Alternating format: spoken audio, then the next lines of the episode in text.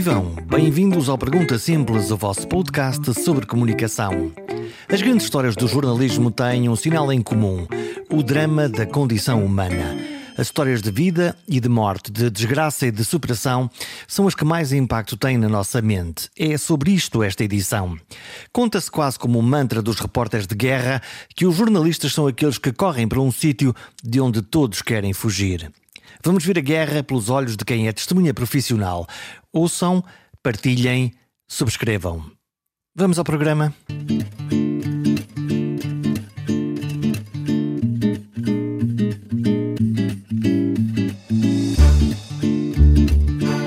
Como se conta uma guerra, como se chega lá, como se sobrevive, como se descreve e o que sobra na ressaca da volta à casa. Nos últimos meses, vários jornalistas portugueses percorreram a Ucrânia para nos contarem a guerra com a nossa maneira, a maneira portuguesa de ver o mundo. É isso que os jornalistas fazem num conflito militar como este. Vamos à Ucrânia com o repórter José Manuel Rosendo, jornalista da Antena 1 e da RTP, um veterano de várias guerras e conflitos, do Médio Oriente ao Norte de África e à Europa, Iraque, Egito, Turquia, Líbia, faixa de Gaza e agora a Ucrânia. Esta conversa tem segredos, segredos revelados, como se movimenta um repórter na guerra, até onde se pode ir e quem nos ajuda. E depois, importa saber o que se traz na mala, do que se viu e das interrogações que sobram. Trago um grande, uma grande dúvida que é de saber, aliás, que não, presumo que não seja apenas minha, que é de saber como é que é possível acabar com aquela guerra. É? Uh, essa, essa é a maior dúvida. E depois trago aquilo que trago sempre das zonas de conflito e das zonas de guerra, que, que ao fim e ao cabo o mais importante, que é o sofrimento das pessoas. Não é? Nós sabemos que as guerras muitas vezes uh, não, são, não são de leitura tão simples quanto, quanto se às vezes quer fazer crer. São coisas mais complexas, é a geopolítica a funcionar. Uh, mas de facto, essas são as imagens que nós gravamos, quer dizer, porque por todos os sítios por onde passamos, de facto, é isso que temos à nossa frente. Uma grande destruição, uh, de tudo. Uh, e uma grande destruição, se me permites, também das almas, porque as pessoas são muito, mesmo aquelas que não são afetadas diretamente pela guerra, ou que não ficam feridas, ou que não têm familiares mortos, ou mesmo essas sofrem diariamente e, portanto, isso, isso marca as pessoas, estou convencido, para o resto da vida, não é? Um, e portanto é tudo isso que nós trazemos. Uh, uh, eu, pelo menos a mim acontece-me, felizmente, felizmente acho que ainda, uh, ainda consigo, ainda não perdi a sensibilidade, é? porque nós também, porque depois de estarmos muito, eu por exemplo agora estive um mês na Ucrânia, é? e, e, portanto passando quase diariamente por todos aqueles locais que foram atacados, etc., portanto nós, hum, há quem pense que nós nos arriscamos um pouco a perder a sensibilidade não é? Ao fim de todo de muito tempo a, olhar para esse tipo de dramas.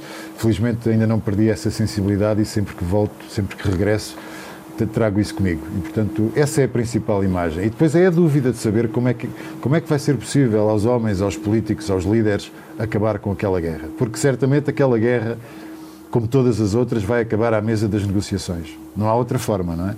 E, portanto, o importante seria acabar com ela o mais rapidamente possível para que menos pessoas sofressem. O que é que tu ouves das pessoas que, que foste que foste com quem tu foste falando. Tu falas-me do, do sofrimento, do lado sujo da guerra. A guerra é uma coisa suja, onde pessoas morrem, onde pessoas sofrem, onde há visto situações de fome, de carência, de dificuldade. O que é que o que é que o que é que tu o que é que tu viste? Jorge, há, há zona, por exemplo, ao redor de Kiev, é? a capital foi atingida, mas foi atingida de uma forma quase cirúrgica, não é? Mas depois, ao redor de Kiev, todas aquelas pequenas vilas e pequenas cidades, como Butcha, como Borodianka, como Irpin, como muitas outras, há zonas completamente arrasadas. Ou seja, uh, e há zonas que, se não estão completamente arrasadas, aquilo que ficou de pé não permite às pessoas um regresso imediato porque não há condições. Não Estamos há... a falar de quê? Das casas, das escolas, dos hospitais, tudo isso? Tudo, tudo, uh, tudo. Casas, hospitais, escolas, estradas, e depois não há comunicações, não há eletricidade, não há água, os circuitos de abastecimento foram cortados, uh, e, e, portanto, tudo isso. E as pessoas vivem no meio disto. E, uh, aquilo que eu ouço às pessoas, que eu ouvi muito às pessoas, foi porquê? Porquê? Quer dizer, por, porque é que se atacam uh, zonas uh, puramente residenciais, por exemplo? Porque uma, de, uma das coisas, isto já num olhar assim um bocadinho mais alargado, mas uma das coisas que, se, que podemos ver nesta guerra na Ucrânia, por exemplo, é que há dois tipos de, dois tipos, talvez três tipos de, de zona característica de ataque. Há o ataque que nós estamos a ver, por exemplo, agora nestas últimas horas na zona mais ocidental da Ucrânia, em que são ataques cirúrgicos, não é? Uh, pelo menos a Rússia diz que está a atacar ou infraestruturas uh, para quebrar o abastecimento à frente de batalha, portanto, infraestruturas de retaguarda que podem enfraquecer o poder do, do exército das Forças Armadas da Ucrânia, ou zonas onde há depósitos de armamento. É esse tipo de ataque mais cirúrgico, não é? Depois tens outro tipo de Portanto, ataques. São, são ataques a zonas que eh, são objetivos militares ou objetivos que podem fazer sentido na ótica militar para enfraquecer o outro lado. Precisamente. Uh, e depois tens outros ataques nessas zonas, por exemplo, que eu referi, nos arredores de Kiev, em que não se percebe, em que parece que houve ali um bombardeamento indiscriminado, não é? Porque não havia ali um objetivo militar. Embora, e aqui é, outra, é a terceira zona que eu queria falar, há zonas onde tu percebes que houve ali combates intensos e, portanto, tudo o que estava à volta foi atingido. E, portanto, há aqui alguma lógica nessa destruição, não é? Se é que é possível encontrar lógica nestas coisas. Ah, mas depois há essas zonas, de facto, onde o, o, o bombardeamento pareceu-me ser indiscriminado. Quer dizer, coisas sem o mínimo sentido. Não faz sentido. Uh, e podemos dizer, bom, mas se calhar havia aqui militares ucranianos escondidos ou, ou a utilizarem.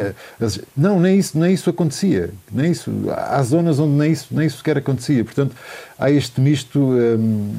É uma estratégia, obviamente, militar, uma estratégia, presumo eu, para provocar o, o medo nas pessoas, para fazer com que as pessoas deixem essas zonas e, portanto, eventualmente um exército que queira ocupar essas zonas terá menos uh, preocupações, terá menos problemas se não tiver lá essas populações. Portanto, tudo isto faz parte da estratégia da guerra. Mas de facto vê-se muito isso, uh, vê-se muito isso nessas, uh, nessas zonas e portanto é também isso que se traz. Quando, quando se vai para esta zona de conflito, por exemplo, um, é possível ou é acessível ou desejável, diz-me tu, um, ir a estas zonas eh, mais quentes, de chamada de frente de, de, guerra, essas zonas estão acessíveis de alguma maneira? Conseguiste ir a alguma destas zonas ou não? Não, não. Uh, e não estão acessíveis, ponto. Ok? Uh, ou seja, só estão acessíveis se o jornalista for embedded, não é?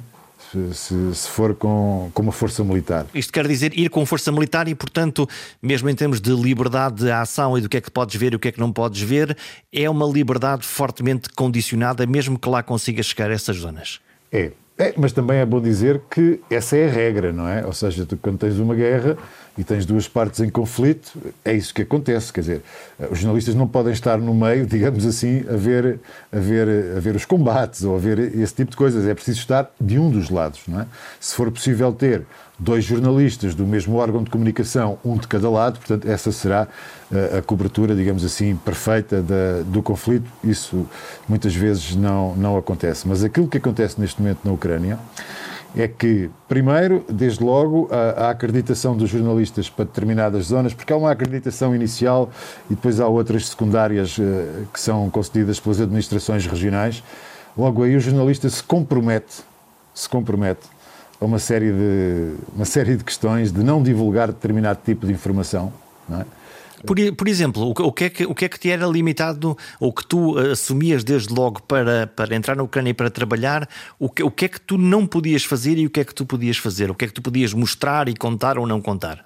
Olha, muito, muito simples. Uh, se eu estivesse na rua, nós, se nós estivéssemos na rua e acontecesse uh, a 100 metros, a 200, a 300, um bombardeamento, nós não poderíamos fazer um direto para a televisão, por exemplo. Porquê? Porque não está autorizado. Porque essas imagens só poderiam ser divulgadas, se não estou em erro, 24, 12 ou 20, havia, havia ali umas nuances, ou 12 ou 24 horas depois. Isto para proteger a, nunca, a, quem está naquelas zonas? Não, isso na perspectiva, na perspectiva das autoridades ucranianas para evitar que as forças russas, ao verem o direto, eventualmente pudessem corrigir o tiro. E, portanto, fazer um segundo ataque que Exatamente. destruísse o objetivo inicial. Esse é o argumento, não é? Uh, não podíamos, por exemplo, gravar imagens de militares ucranianos, não podíamos gravar imagens de posições ucranianas, de movimentações militares ucranianas, Portanto, nada disso é permitido aos jornalistas neste momento, a não ser em situações específicas, acompanhados por alguém do exército ucraniano. Uh, e aquilo que aconteceu, por exemplo, em, em, em Kiev, foi que, olha, por exemplo, a, a questão da, da, da, vala comum em Butcha, não é?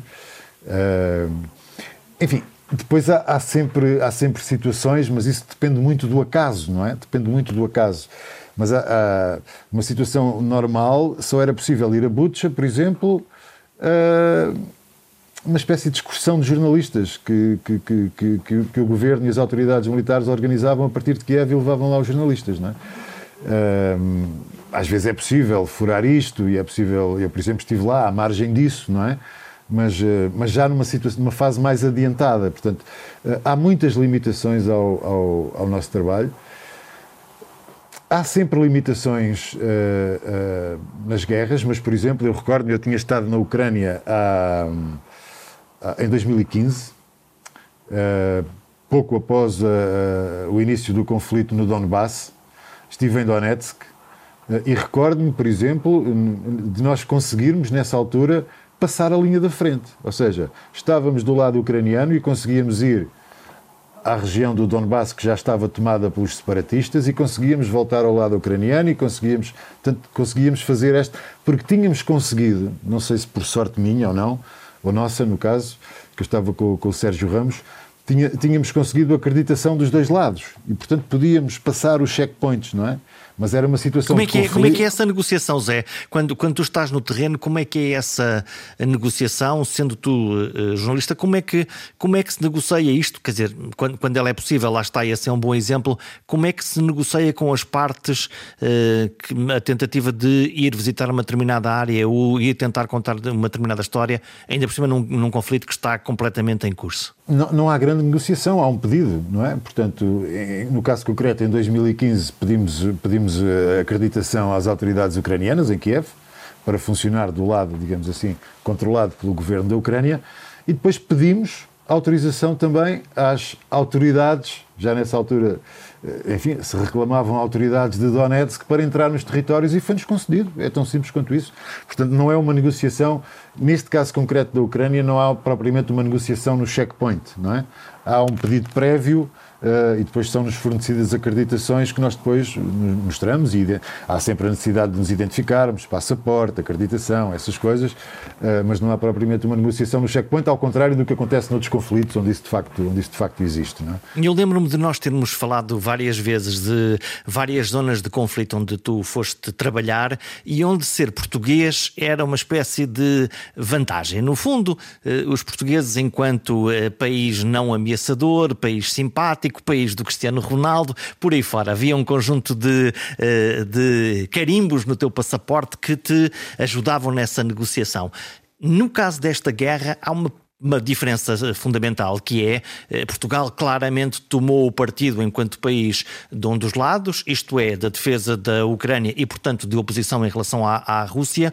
Eh, Tiveste alguma situação onde isso se, se, eh, se colocasse no terreno de uma forma positiva ou menos positiva? Não, sempre positiva, sempre positiva, porque nós, como estivemos do lado, digamos assim, do, estivemos na Ucrânia, portanto, do lado do governo ucraniano, eh, quando nos perguntavam ou quando viam a nossa nacionalidade no passaporte, a recepção normalmente era boa, não é? A reação era, era, era uma boa reação e, portanto, não havia esse, não havia esse, esse problema. Uh, mas de facto, uh, ser, ser português em algumas zonas do mundo e em alguns conflitos, como disseste, tem sido uma vantagem ao longo dos anos, não é? Uh, sempre uma vantagem, nunca, nunca senti que fosse uma desvantagem, não é?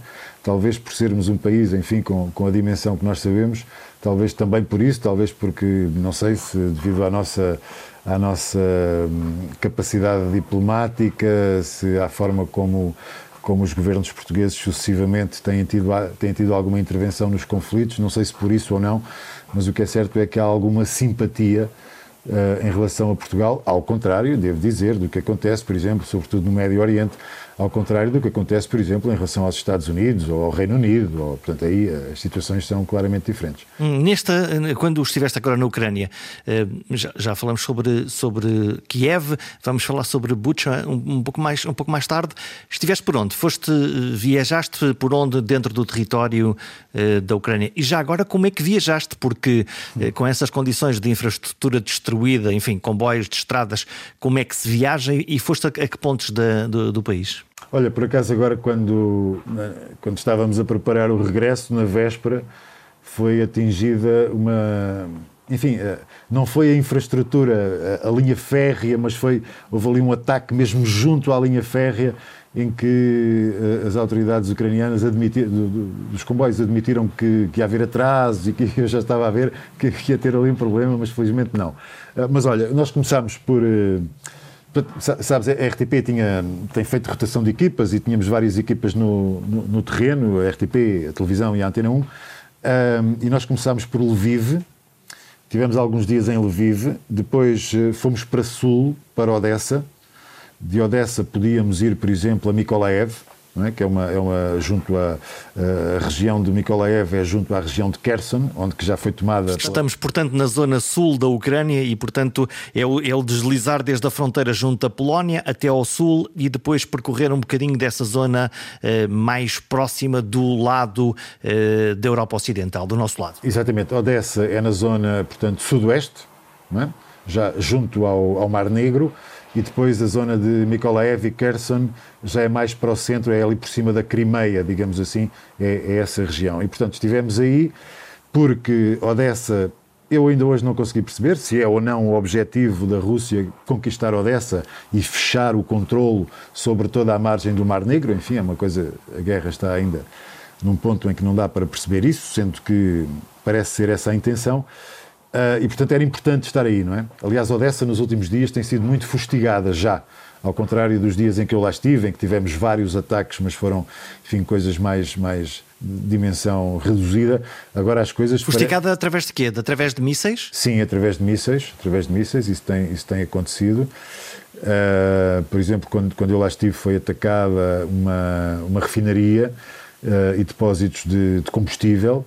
Uh, agora tem sido mais tem sido mais intensos esses ataques. E em Eva aí sim aí tem sido tem sido permanentemente. Nós aí tentámos ir à frente uh, à frente de batalha sozinhos íamos no carro tínhamos acreditação uh, e foi precisamente num dia de bombardeamentos em que estavam-se a ouvir intensamente a artilharia estava-se a ouvir intensamente a artilharia e a determinada altura fomos barrados. Pronto não não foi possível não foi possível avançar mais na direção dessa frente de batalha em direção a, em direção a Kherson. Quando tu vais para, esta, para estas zonas, tu levas um guia local contigo, porque as questões da língua, por exemplo, imagino que o teu ucraniano não seja especialmente fluente, uh, ter um guia é crítico para, para te ajudar neste, neste percurso? É fundamental. É, os, normalmente em linguagem internacional são os fixers, não é? Um, são, são os nossos olhos, são, enfim, são, às vezes funcionam como, como proteção, traduzem, facilitam os contactos, uh, porque a, a questão aqui não se trata só de ter um tradutor, não é? Trata-se de ter alguém que conheça o terreno, uh, muitas vezes saiba quem é quem e saiba qual é a porta a que é preciso bater para obter aquilo que nós, que nós precisamos. E, portanto, é tudo isso que. Isso é sempre fundamental. Aliás, o meu guia, por exemplo, eu arranjei um guia, ou um tradutor, ou um fixer, enfim, uh, em Lviv, que depois foi comigo para Odessa. É? E que depois foi, foi comigo para Kiev, e aí já tínhamos outra situação diferente, com, com outras pessoas. Mas eu acho que é importante e, e, nós não devemos desprezar nunca essa questão de segurança, porque mesmo para viajar num país em guerra, eu tenho que ir com alguém que fale a língua desse país. Quer dizer, não posso ir sozinho, não é? Porque sou apanhado numa qualquer situação em que depois não me consigo desenvencilhar e, portanto, isso às vezes custa-nos mais algum dinheiro, é verdade, mas é uma questão de segurança, é uma questão de princípio. Quer dizer, não, aqui não dá para, não dá para brincar, não é? Não dá para, para tentar a sorte, assim, de uma forma temos que ser um, fixer, um fixer é uma espécie de, de alguém que desenrasca tudo, é alguém que conhece a cultura, que conhece a língua, que conhece os, os cantos à casa, neste caso do país, mas os cantos à casa, que consegue, uh, no, no fundo, guiar-te, literalmente. É, é isso, no fundo. Não, é assim, nunca conhecerá tudo, não é? Porque, aliás, nesta altura na Ucrânia, uma das coisas eh, difíceis é arranjar um, um bom fixer ou, ou, ou, uma pessoa que trabalhe connosco, porque a, a maior parte dos homens estão empenhados, estão empenhados na, na guerra. Okay? Quem são estes fixers? Que pessoas são estas? Olha, eu, por exemplo, uh, trabalhei com. Nós encontramos. É, é, é, outra coisa de. Estamos sempre a ser, a ser surpreendidos. Eu, eu tive uma com, com, este meu fixer tive uma situação muito engraçada porque era um jovem, ok? Uh, que fala muito bem inglês, apesar de ter um sotaque às vezes difícil, mas fala muito bem inglês. Um, e uma vez estávamos na estação de, de Lviv, eh, com, com a chegada das pessoas que vinham de vários pontos da Ucrânia, estávamos ali a, assim, a, fazer reportagem e eu a determinada altura deixei de o ver. E ele, onde é que está? Onde é, onde é que ele está? Onde é que não está? E quando reparei, ele estava a, tocar piano. Ou seja, uh, havia um piano ali frente à, à, estação de Lviv, que alguém lá colocou, uh, e eu fui dar com ele, porque ele viu o piano e acho que quando viu o piano esqueceu-se de mim, e portanto foi, foi para o piano e tocava lindamente piano. É? E toca lindamente piano. Uh, e, e, depois vinha saber que também toca viola e toca. Portanto, temos este tipo de surpresa não é? com, com, com estas pessoas. Agora, por exemplo, na guerra, na guerra da Ucrânia há, há uma questão que é. Eu percebo, eu percebo a atitude da, das pessoas. Eles estão muito, muito marcados pela guerra e, portanto, têm também um lado muito ativista, não é? Uh, portanto, uh, enquanto que nós, na nossa função de jornalista, o nosso, uh, a nossa abordagem é uma abordagem que tentamos fazer de fora não é? Uh, tentamos sair desse lado, uh, tentamos nos retirar de qualquer engajamento com, com, com, com, as partes em conflito, eles não. Por razões óbvias que eu percebo, não é? É o país deles, são, são, são os amigos, as famílias, são, são essas pessoas todas que estão a sofrer e, portanto, eles vivem a guerra intensamente e nós temos que fazer essa, temos que saber lidar com isso para não os hostilizar, não é? No sentido de dizer, deixa lá isso porque eu, eu estou aqui para fazer o meu trabalho. Não, é, é, inevitável que eles sintam a guerra, nós temos que lidar com isso e tentar tirar o melhor que eles têm para, para nos dar, para nos ajudar.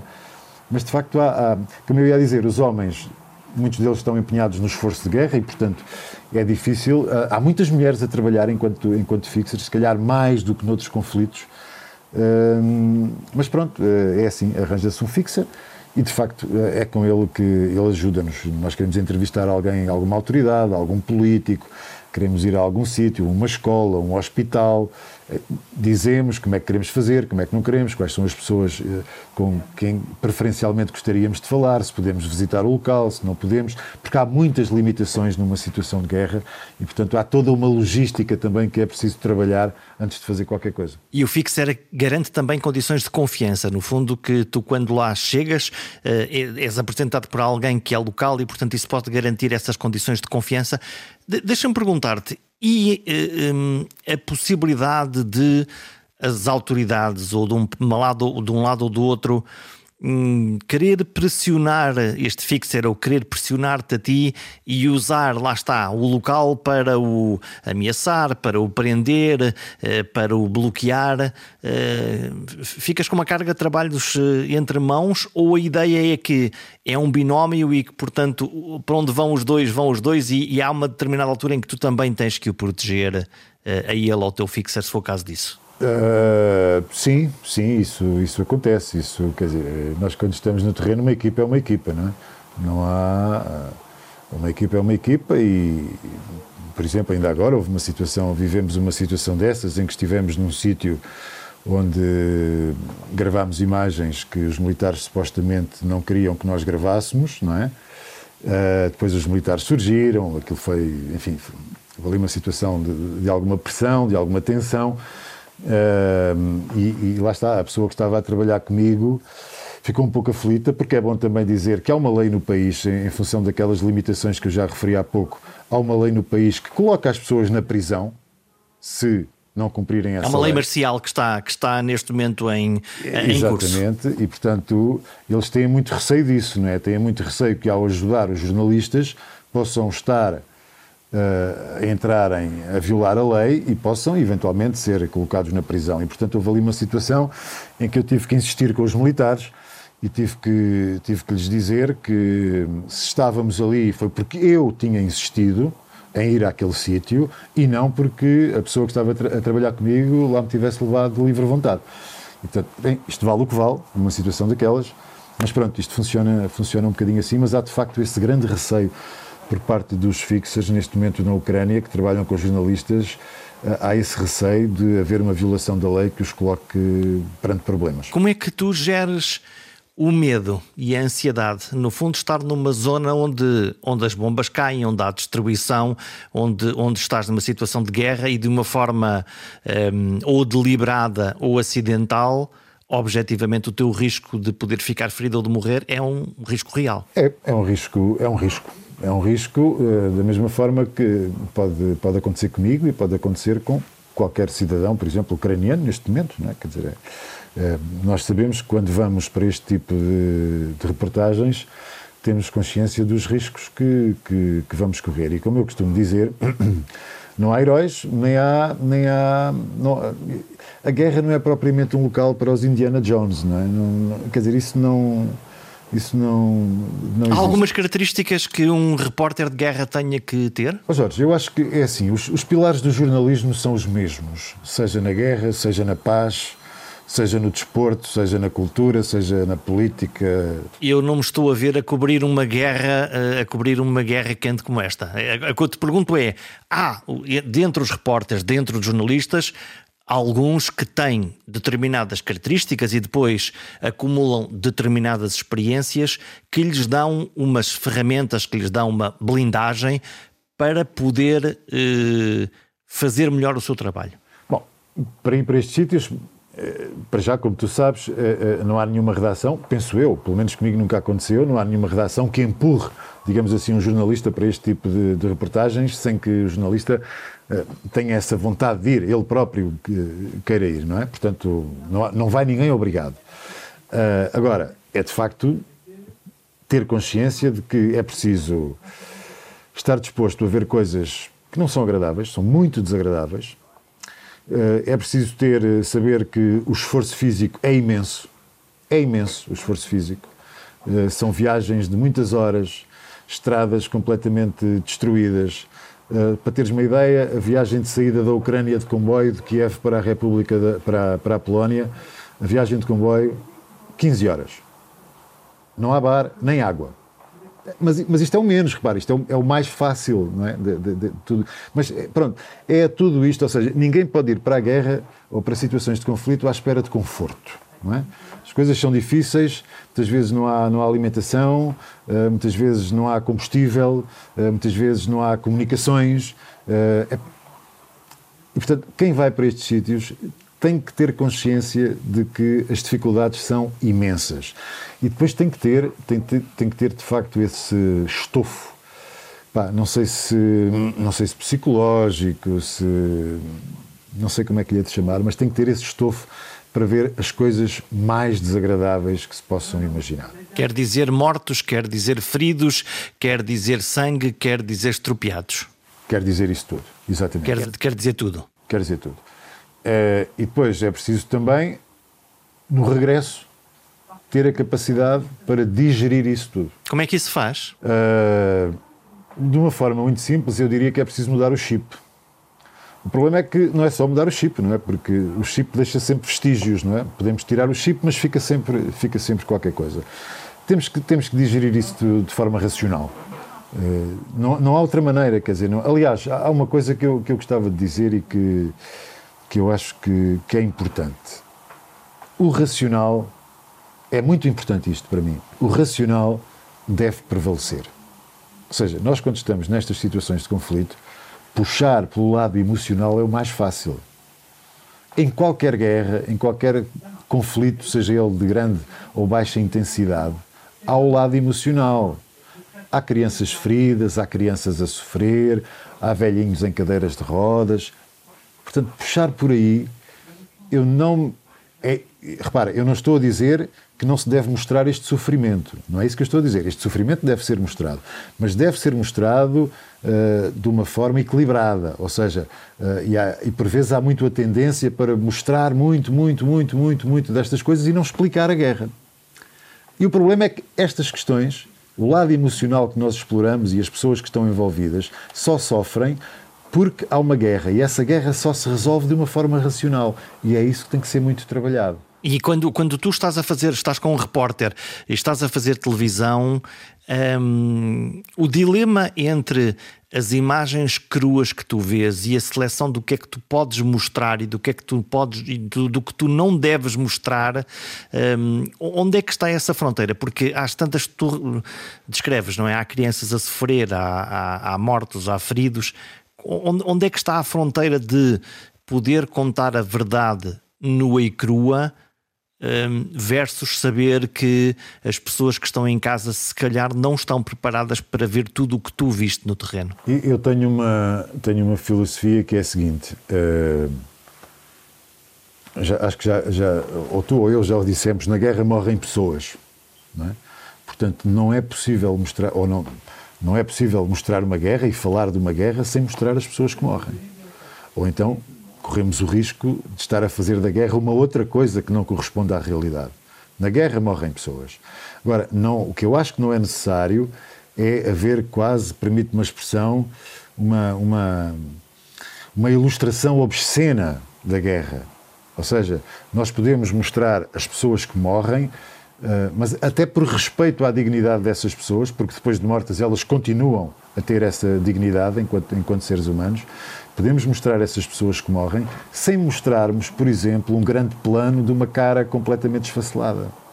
Ou seja, há aqui. Como, há é, que isso, como, é, que tu, como é que tu resolveste isso, uh, por exemplo, quando foste à zona de Bucha, a zona de onde, onde, onde se descrevem um, ehm, eventuais um, crimes de guerra uh, que, puderam, que, que existiram nesta zona à volta de Kiev, onde há civis de mãos amarradas, baleados na cabeça? Como é, que, como é que se descreve isto? O que é que tu viste por lá? Eu, eu não, tive essa, não tive essa experiência de ver, de facto, essas pessoas mortas, vi as imagens, obviamente, uh, uh, vi já a vala comum e, portanto, as pessoas uh, serem retiradas e coloca serem colocadas nos sacos, naqueles sacos pretos é, dos cadáveres.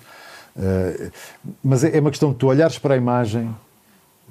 É, é, assim, isto não está, não está pré-definido, não é? É uma coisa que tu decides no momento.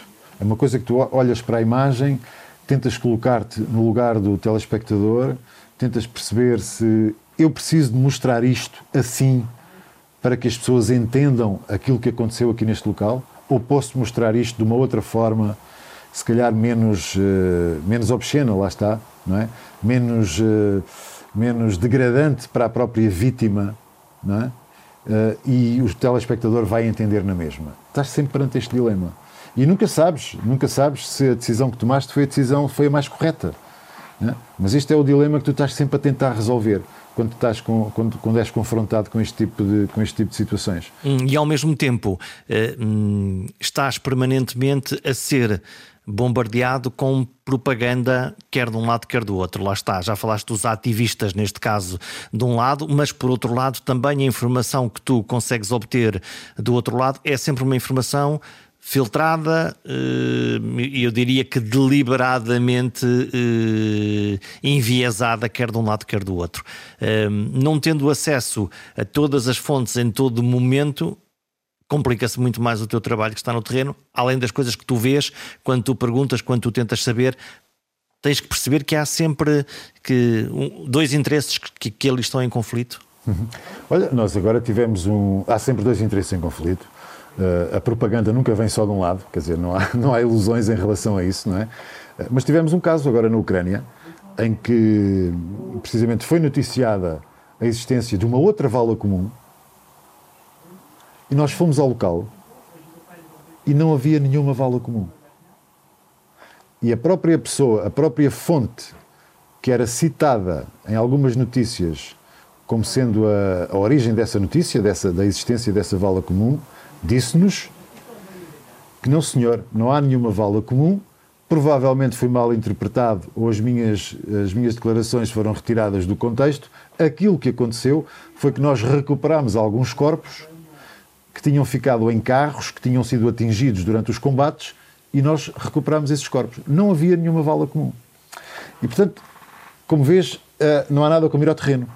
Não é? Uh, umas vezes é possível, outras vezes não é, mas não há nada como ir ao terreno uh, para nós fugirmos a essa, a essa propaganda que chega dos dois lados. E depois há uma coisa fundamental que eu, eu sempre gostei muito de fazer, e, e, não é com aquela filosofia de ah, lá está ele a dizer que está do lado dos, uh, dos mais fracos e dos pobrezinhos. Não, não é isso. É, não há nada melhor do que falar com as pessoas no terreno. Porque muitas vezes as pessoas falam connosco sem filtro. Contam-nos de facto aquilo que viram. Quer dizer, eh, são pessoas que nós percebemos, há pessoas com quem estamos a falar, quer dizer, e quando, quando já temos alguma idade e alguma experiência profissional, há pessoas com quem nós estamos a falar e sabemos que de algum modo estão a pensar muito bem naquilo que dizem, porque, enfim, é legítimo, ou porque têm algum cargo político, ou porque, enfim. E há outras pessoas com quem nós falamos que sabemos que elas automaticamente estão ali a ser genuínas, quer dizer, estão a dizer aquilo que viram, sem nenhum filtro, e, portanto, muitas vezes no terreno nós conseguimos saber mais, falando com as pessoas, simples, do que às vezes estando à espera da informação oficial. Como é evidente, há, há questões que só mesmo tu queres saber qual é o tipo de míssil que foi utilizado, em concreto as instalações que foram atingidas, aí já é outro tipo de, de, informação mais especializada que as pessoas no terreno não nos sabem dizer. Lembro-me de contares das tuas reportagens no Médio Oriente uma coisa curiosa que era beber chá. A qualquer sítio onde chegava, uh, ofereciam-me chá para beber e muito tempo perdi eu, ou gastei, de perder se calhar não é uma boa expressão, muito tempo gastei eu no mundo árabe a beber chá com outras pessoas. Qual era a importância deste momento do beber o chá? Olha, é, é, é a mesma importância daquilo que eu acabei de referir, que é ir aos sítios e falar com as pessoas. Porque muitas vezes. Uh isto não é, não é nenhuma crítica a ninguém, mas muitas vezes eu percebo, e isso já aconteceu comigo também, portanto, nós vamos aos sítios à pressa, ou porque vamos precisar de enviar uma peça para o noticiário, ou porque não temos tempo, porque depois é preciso ir a outro sítio qualquer e porque está qualquer coisa marcada, e vamos aos sítios à pressa. E não dispensamos uh, às pessoas e ao acontecimento que, que estamos a tratar o tempo que ele merece. E isso muitas vezes prejudica o nosso trabalho. Podemos ter a peça pronta à hora que, que foi pedida, mas se calhar se tivéssemos perdido mais tempo, ou se tivéssemos estado mais tempo no, no, local, se calhar essa peça seria mais completa, teria mais informação e seria mais útil.